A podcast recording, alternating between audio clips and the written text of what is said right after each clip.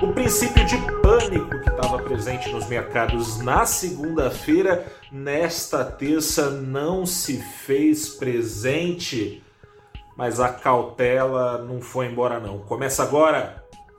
Boa noite antes, né? Boa noite investidora, boa noite investidor.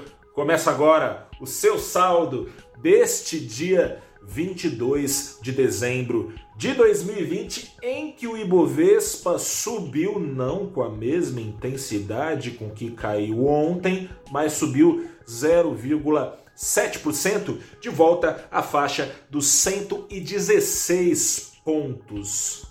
Falei que tinha cautela, os juros fizeram, os juros baixos, né, fizeram valer os seus efeitos, levando investidores para a bolsa. Investidores estrangeiros voltaram aqui do Brasil comprando as ações mais negociadas e que tem maior peso no Ibovespa, puxando assim o índice para cima. Mas a cautela se fez presente, como eu disse, e foi sinalizada no câmbio em alta, alta de 0,76% hoje.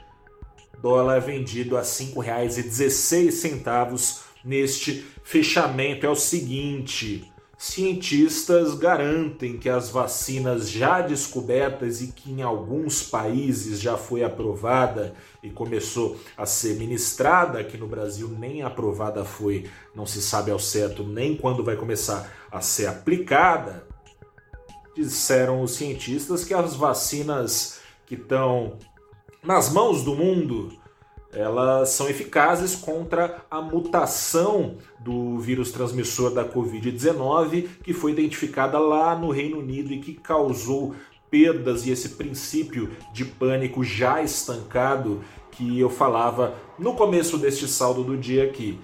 Acontece que com essa eficácia garantida, os, é, os investidores começaram a ficar um pouquinho mais calmos, lembraram que os juros seguem em baixa, não tem muito para onde correr e que afinal de contas, apesar dos pesares, se quiser ter um pouquinho de retorno, é na bolsa mesmo que tem que ir, porque juros vão continuar baixos, vai continuar chovendo euro, vai continuar chovendo dólar, vai essa injeção monetária continuar turbinando, tende pelo menos a, por algum tempo, um bom tempo, um ano, coisa de um, dois, três anos, vai continuar turbinando as bolsas rumo aos seus recordes.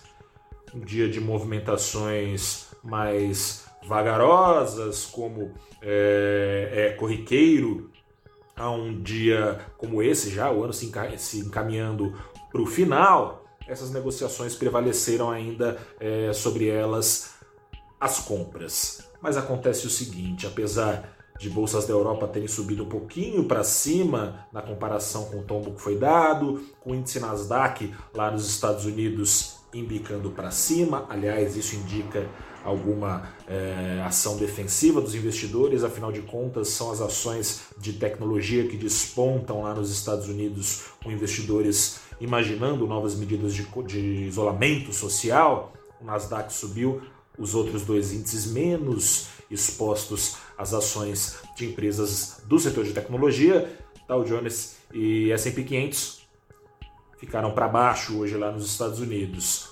O dólar no mundo todo não foi uma exclusividade aqui do Brasil, foi pressionado a subir com investidores buscando segurança, como sempre, nos títulos do Tesouro Americano, porque a Covid-19 está aí, né? A vacina ela é eficaz contra, é, contra a maior parte da cepa, né? Uma nova palavra aí que a gente está aprendendo. A gente está aprendendo um pouquinho sobre biologia, né? Infectologia, cobrindo o mercado nesse ano. Quem diria a nova cepa do vírus transmissor da Covid-19, mais contagiosa, antiga cepa, todas as cepas. As vacinas são eficientes, mas vai demorar ainda para vacinas chegarem.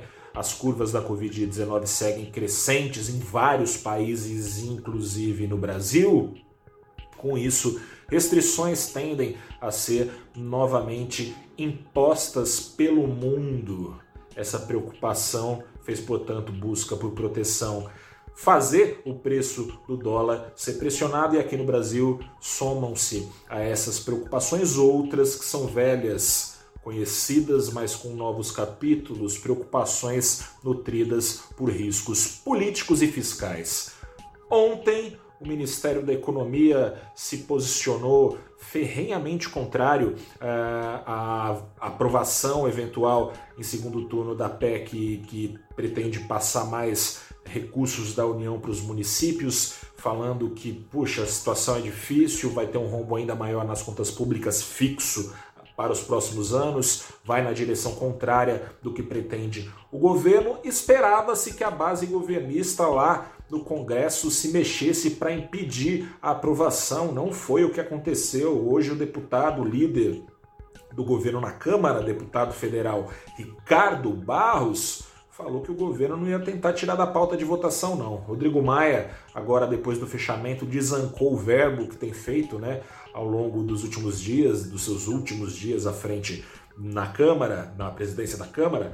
Rodrigo Maia falou que o governo precisa tomar uma decisão, que, segundo ele, o governo está deixando de ser popular para ser populista, é, que ia ver o que pode ser feito, enfim Nesse clima, as preocupações com risco fiscal continuam e está andando lá na Câmara um outro foco de preocupação em relação ao risco fiscal, que é o Refis, um novo programa para refinanciar as dívidas de impostos que não foram pagos por grandes empresas, prevendo o perdão de parte dos juros acumulados por essas dívidas e das multas também.